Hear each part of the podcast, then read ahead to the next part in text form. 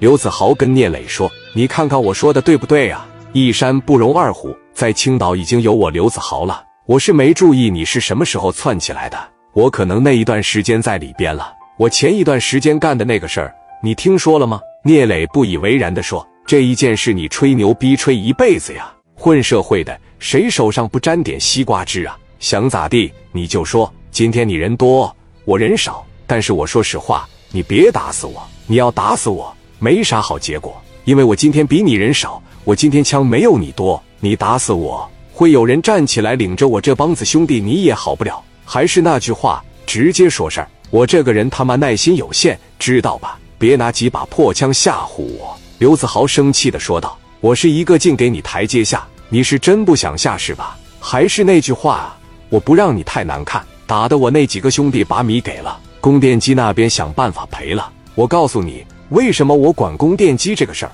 因为给我拿米了，拿人钱财，为人消灾。我拿了他的米，我就得替他办事。”聂磊冷笑道。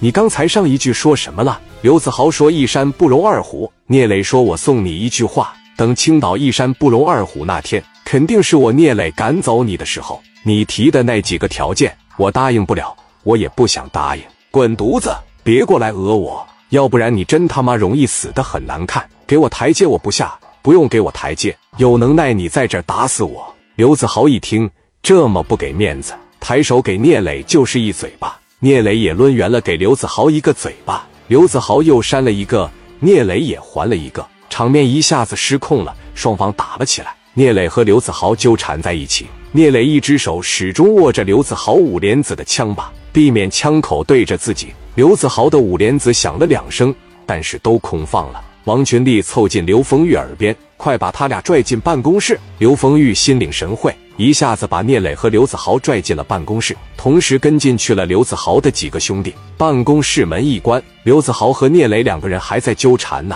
史殿林和刘毅把五莲子一下子顶在了刘子豪的腰眼上，别动。刘子豪突然感觉腰部有东西顶上了，再一看傻眼了。刘毅和史殿林把刘子豪一架，聂磊让兄弟从办公桌里把五十四拿了过来，保险一开，指在了刘子豪的脑袋上。刘子豪在外面的那帮兄弟还在咣咣砸门，聂磊让兄弟把门打开了。史殿林、五莲子指着门口，都别动。聂磊左手锁着刘子豪的脖子，右手的五十四支在他脑袋上，对着刘子豪的兄弟说：“进来，往里进。”门口刘子豪的兄弟一看，不敢往里进了。有一两个小子蠢蠢欲动。聂磊朝着门口地上哐的一下：“咋不牛逼了？往里进，往里进试试，不想让他活了是吧？”外面那帮小子一下子失去了主心骨，刘子豪还在叫嚣往里进，聂磊小枪霸一朝着秃脑袋上就是一下。那帮兄弟知道进来的头一个肯定被打，而且极有可能聂磊朝着刘子豪的大头上开枪，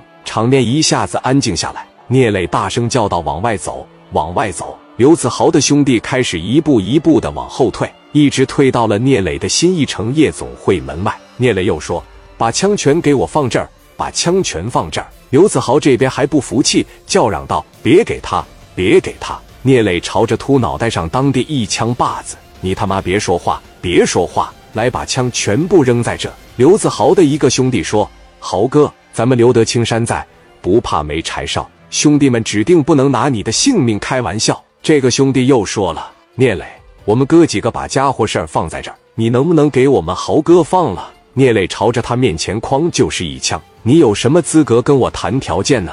我让你们把枪全放这儿，一下子二三十把五莲子全放下了。聂磊手里边拿着五十四，当时就琢磨怎么处置刘子豪呢？绝对不能就这么轻易的放过了。如果就这么轻易的放了，和放虎归山没啥区别。寻思来寻思去，聂磊朝着刘子豪的右腿肚开了一枪。史殿林拿着镐把朝着刘子豪的大脑袋上咣地一下，刘子豪被扔到了门外。聂磊说道。今天我打你这一回，听着没？别说你他妈兄弟多，你人多，你像他妈咋地似的，听见了吧？仅此一回，下一回你要再落我手里的情况下，别怪我，滚蛋，滚蛋！